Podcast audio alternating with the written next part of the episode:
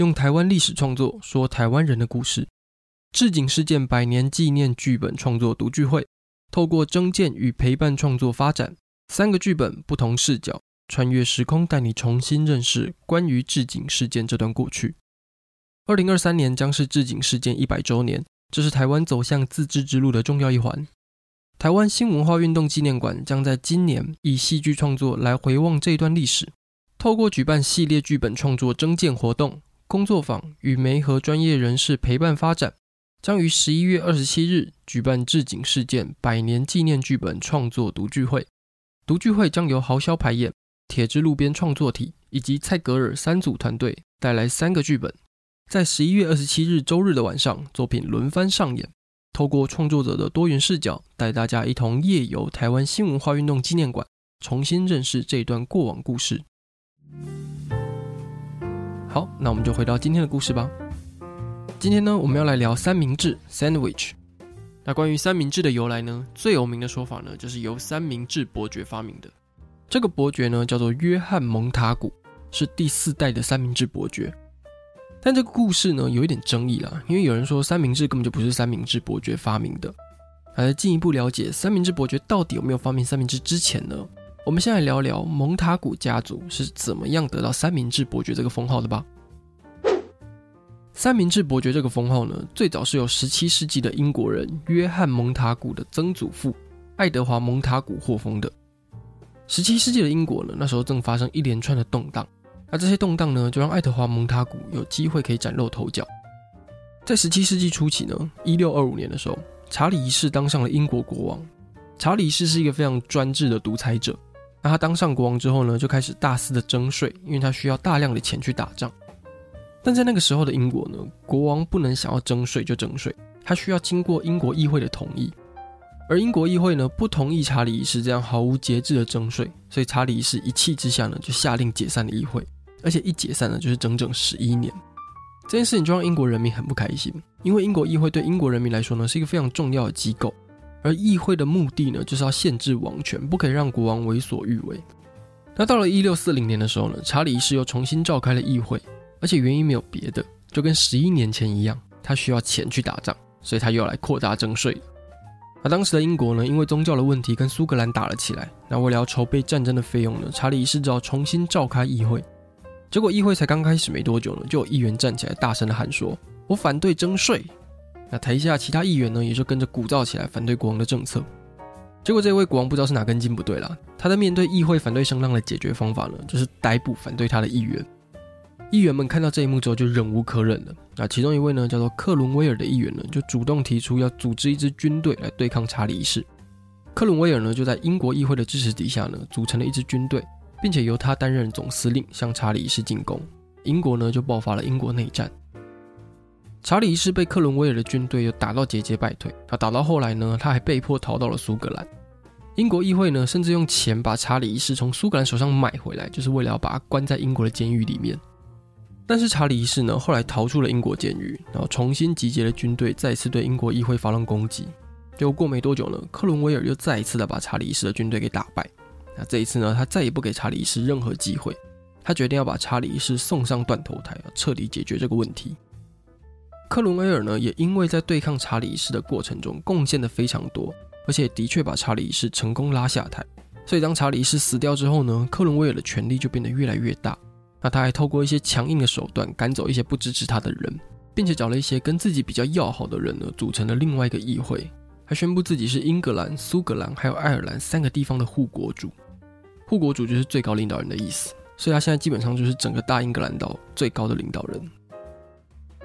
那以上的背景呢，就是爱德华·蒙塔古当时身处的政治环境，这是一个国王时不时就会被官员推翻，然后还被送上断头台，议会时不时就会被解散的英国。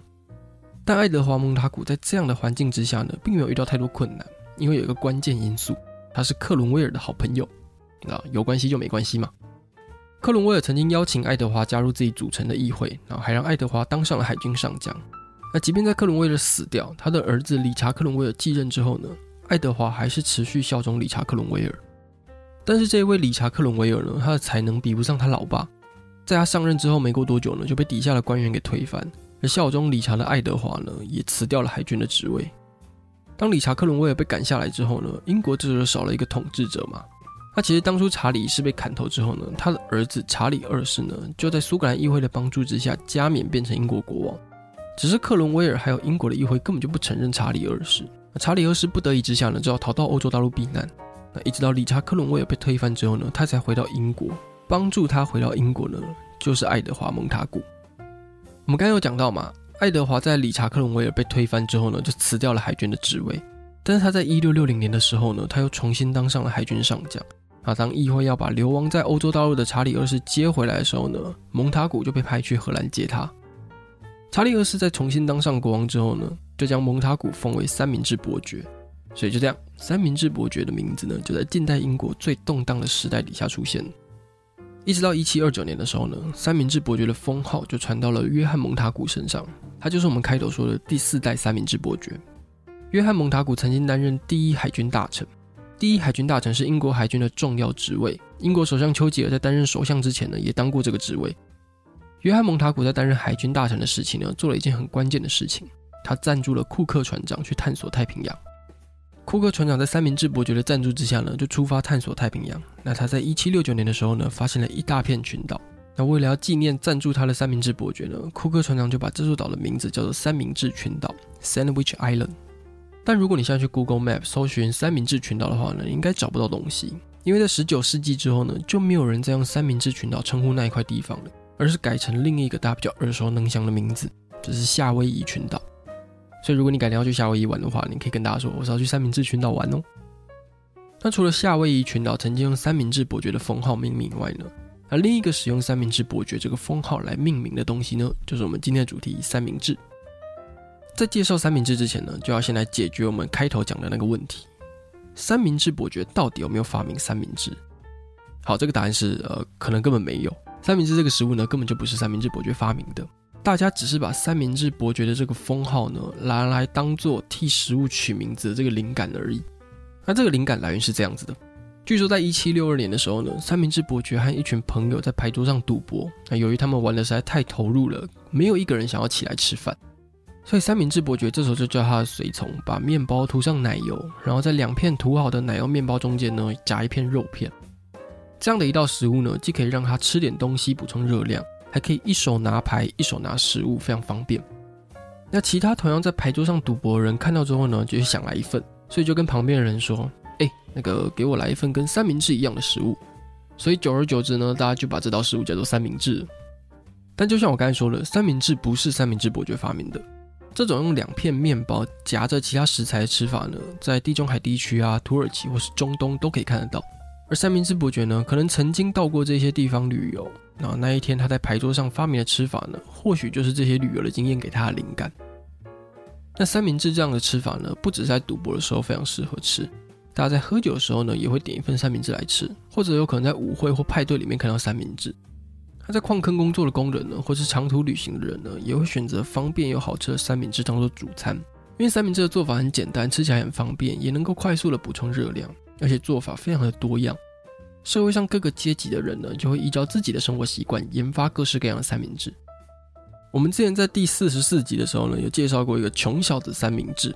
但那个三明治呢，就是在牛奥良街车罢工运动的时候出现的。那当时支持罢工的店家呢，为了让罢工的工人有体力继续抗争，所以就发明了这一道又油、淀粉又多的三明治，给工人们补充体力。那有兴趣的话呢，可以找那一集回来听哦。那在找资料的过程中呢，我还发现另外一种有趣的三明治，叫做吐司三明治。这种三明治的做法很简单，就是把两片面包夹着一片烤好的吐司，就这样没了，就是三片吐司的概念。啊，顶多就是加一点盐巴跟胡椒了，听起来就蛮像那种月底没钱的时候非常适合吃的食物。但根据写这一道食谱的作者说呢，吐司三明治是非常适合给病人吃的，因为生病的时候通常没什么胃口，啊，这种简单调味的食物呢，对病人来说比较能够接受，也能补充适当的体力，恢复健康。那当三明治传到了美国之后呢，美国人几乎就把三明治的做法发挥到另外一种层次。他们会把各种可以塞的东西呢，统统塞到面包里面，像是花生酱啊、果酱啊、烤起司啊、龙虾、炸猪排等等的，反正能塞的、能吃的就全部加在一起。啊，当然呢，还有非常经典的 BLT 三明治，就是培根生菜番茄三明治。它的 BLT 的意思呢，就是 bacon lettuce 跟 tomato 这三个英文单词的开头。美国人不止研发了各式各样的三明治，他们甚至还把三明治伯爵的生日十一月三号呢定为全国三明治节。所以如果你想吃三明治的话呢，去一趟美国是绝对不会让你失望。